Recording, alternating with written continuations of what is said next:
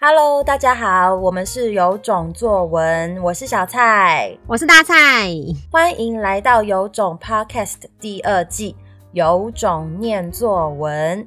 从今天起到不知道哪一天止，我们要念作文给你听。今天要念给大家听的作文题目是我对智商的看法。我对智商的看法。智商并不是一种判断聪明的标准，不能用智商来看人聪明不聪明。但一个人没有智慧判断是非是不行的。如果用智商来看世界，那么智商低的人就不聪明了吗？我想不能用智商来看世界的。如果用智商来看世界，难道智商低的人就没有人权了吗？如同灵魂急转弯的二十二号。难道他没有火花就不能享受活在当下的快乐吗？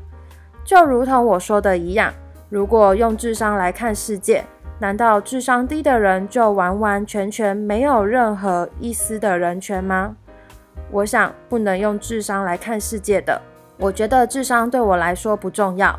如果我同样的用智商来看世界，就代表我没有智慧，世界也会增加一个用智商来看世界的人。所以我的结论就是，不要用智商来看这个世界。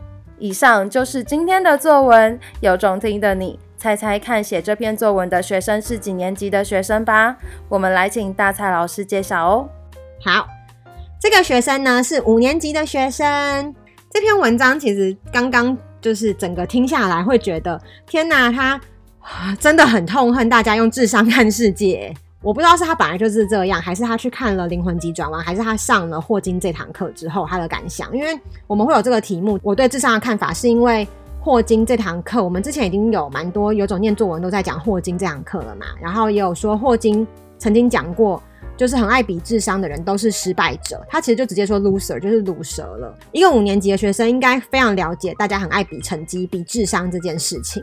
那通常，嗯，我们小时候。如果成绩比较好的人，我不知道这样算不算既得利益者，但我们就是会觉得，就会拿智商去碾压别人。嗯，我后来长大之后才发现，这是很。小时候没有建构完整的一块，很缺乏的一块，所以现在我有时候会特别去点醒大家说，你自己觉得很聪明的人，他们并不一定在意智商，对吧？那我觉得学生讲一个还蛮好，他说，其实超越智商的东西是你要有智慧判断是非，所以智商跟智慧应该是我们都懂，但是现实生活中大家还是很容易被智商困住。对啊，我个人觉得一个五年级可以讲出这样的论述还蛮好的，而且他还有引用了《灵魂急转弯》。虽然我没有看，这样包大家会不会觉得他爆雷？难道智商低的人就完完全全没有任何一丝的人权吗？这句话讲得很好，欸，诶，就是五年级的人已经可以去论述，然后引用他适合他的例子了。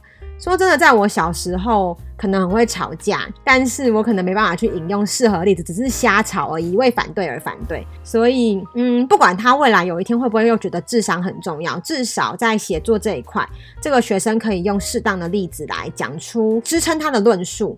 这个东西就是显示他们以后，如果十年后他们就变成要来上班了，我，我如果是他的主管，我觉得很累吧，因为吵不赢，因为我们比较晚开始思辨。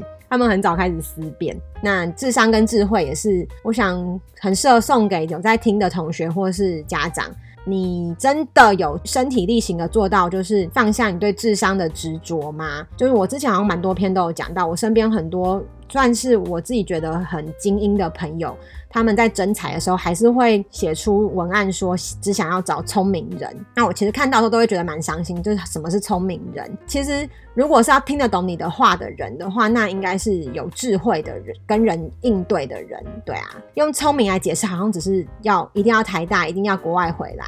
那那个东西就很简化，会变成这个世界只有一种价值观，就是我一定要是台大，或者我一定要是很优秀的人才能跟优秀人共事。可是其实不然呐、啊，因为嗯、有时候有的人他可能智商没有办法符合社会的期待，甚至他自己的期待，可是他的人际应对其实反而是理解力跟做事能力是超越了一些。嗯，就像谁是被害者，大家不知道有没有看周张孝全的那个角色。就看你要怎么去看看待你想要的价值啊。我其实觉得不一定要聪明的人，而是要跟你合得来的人，了解你的做事节奏的人，那才是真的适合你的人。嗯，希望那些真才的朋友看得到，因为真的好多人都这样写哦，我好我好就觉得好碍眼哦。好啦，希望不会太真心话。以上就是今天的有种念作文，我们下一集见。我们每天早上六点半都会更新一集《有种念作文》，喜欢的话要订阅我们哦。如果很想听到你的作文被念出来，也欢迎分享留言给我们。有种念作文，大家明天见，拜拜，拜拜。